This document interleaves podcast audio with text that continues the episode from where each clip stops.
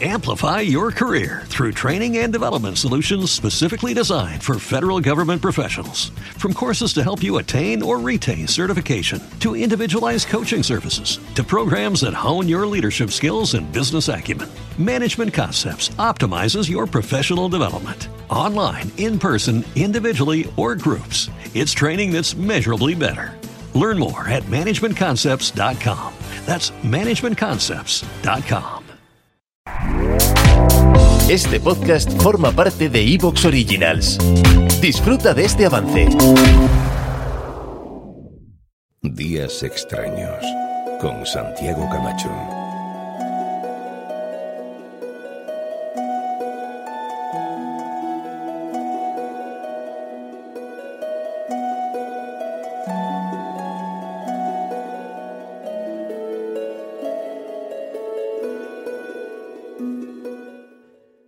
Yo soy un tipo muy bien mandado.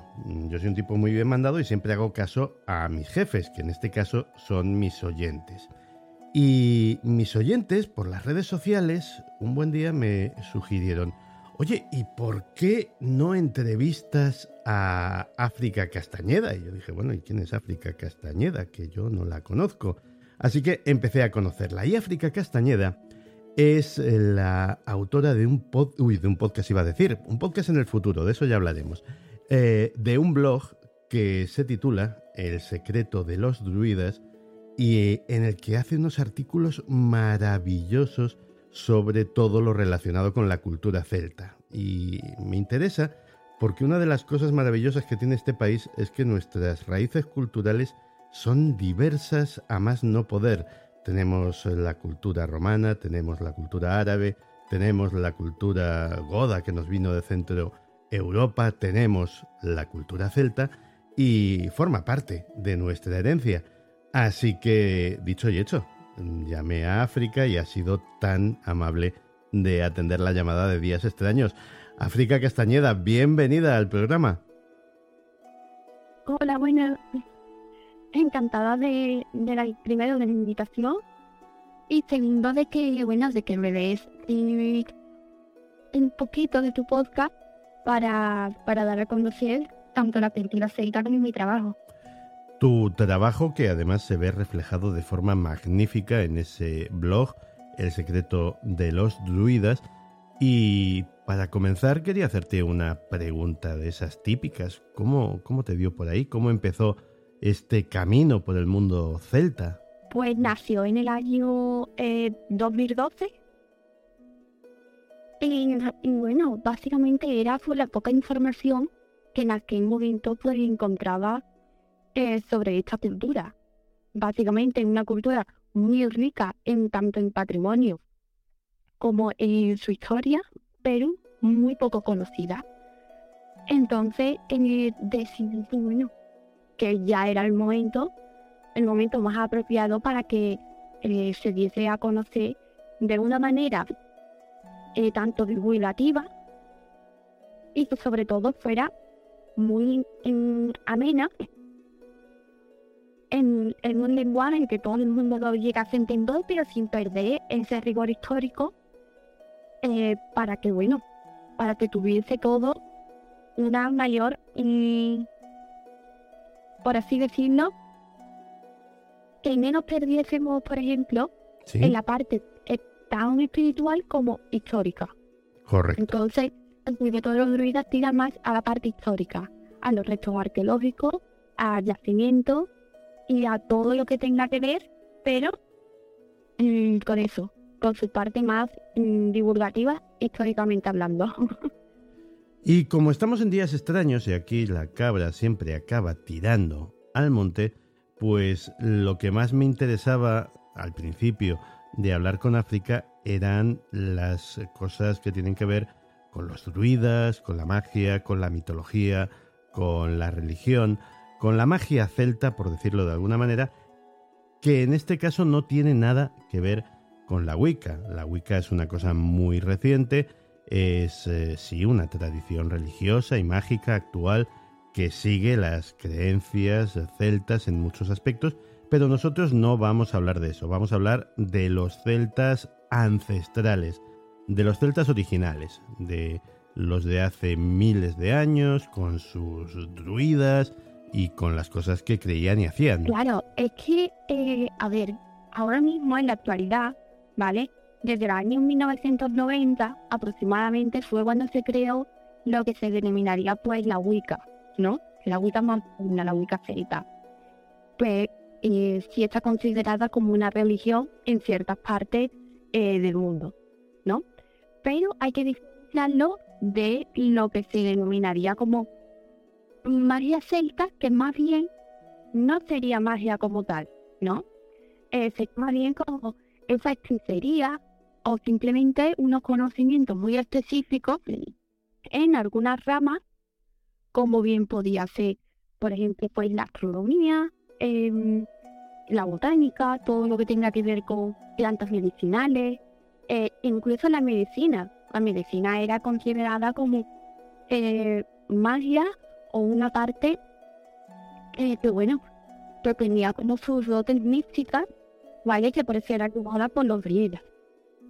Que era, que siempre lo digo, da igual, es en el ámbito en que uh, se ha escrito, o sea, por ejemplo, aquí en un podcast, ¿no? En el podcast, pero siempre yo digo que los no eran solamente hechiceros y magos, que es básicamente por lo que se les conoce, ¿no?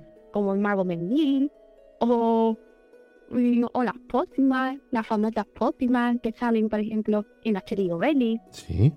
No, pues mm, no solamente eran eso, sino que también tenían conocimiento científico, conocimientos de astrónomos, eh, de astronomía, eran también eh, botánicos, matemáticos, todo lo que tuviese que ver con el saber. Daba igual que estuviese relacionado eh, con guerra, porque también eran una parte em, de predicciones, ¿vale? Sí. Que, um, que bueno, que también te decían, pues, eh, acciones de, mm, de saberes que ellos tenían, ¿no?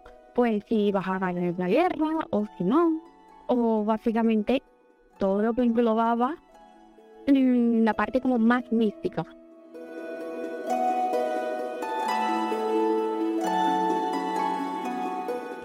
Mm, podemos decir que las comunidades celtas entonces pues eh, casi se aglutinaban alrededor del druida. Era probablemente la figura más importante de la sociedad o una de las más importantes. Claro, eh, hay que tener en cuenta que el druida, ¿vale? Esto vamos a, vamos a situarnos como una, eh, como las típicas pirámides, ¿vale? El a ver, las típicas pirámides que te hacen estudiar en, el colegio, que son las expomentales, bueno, que te dicen, pues arriba, arriba estaba el rey, ¿vale? Pues arriba estaba el druida, ¿vale? Justamente abajo nos situaríamos como el rey o el jefe de dicha tribu, y después ya pues lo que sería los guerreros, el pueblo en sí, ¿vale? Pero eh, básicamente lo que regía un pueblo era el druida. El druida, que es una figura que muchos conocemos, y hay que reconocerlo y no pasa nada, gracias a esos cómics de Asterix y Obelix que citabas antes. Y yo cuando, cuando leía aquellos cómics hace mucho tiempo, había una cosa que me fascinaba de ese druida de Panoramix, y era esa hoz de oro que llevaba siempre colgando del cinturón y que, bueno, parece que era esencial para su trabajo. ¿Esto era así? ¿Esto existía o es eh, también parte del mito? Bueno, pues la, mm, la mm, bueno, básicamente no siempre pues, eh, podía ser de oro. ¿Vale? Eh, también podía ser incluso de plata. Básicamente se utilizaba mucho por así decirlo, ¿vale? Para eh, todo lo relacionado con la recogida de plantas. Plantas como cuáles, como por ejemplo el muérdago o el, o por ejemplo el tejo, que eran eh, plantas y árboles muy arraigados a la cultura celta porque eh, tenían una conmovisión de esa parte eh, más mística y ellos siempre le buscaban, por así decirlo, como eh, si no tenía parte mística, se la iban a buscar. Ya. ¿Vale? Correcto. Es como mm, actualmente también, porque eso ha, ha pasado siempre, ¿no? Si tú no le encuentras una... mm, A ver cómo lo explico. Si tú no encuentras eh, una definición, ¿no? Sí. Como me está pasando ahora, pues siempre le vas a intentar buscar esa parte espiritual.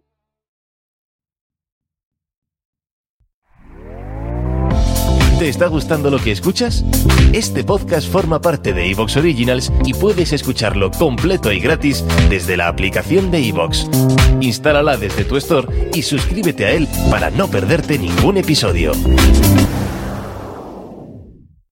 Amplify your career through training and development solutions specifically designed for federal government professionals. From courses to help you attain or retain certification, to individualized coaching services, to programs that hone your leadership skills and business acumen, Management Concepts optimizes your professional development. Online, in person, individually, or groups, it's training that's measurably better.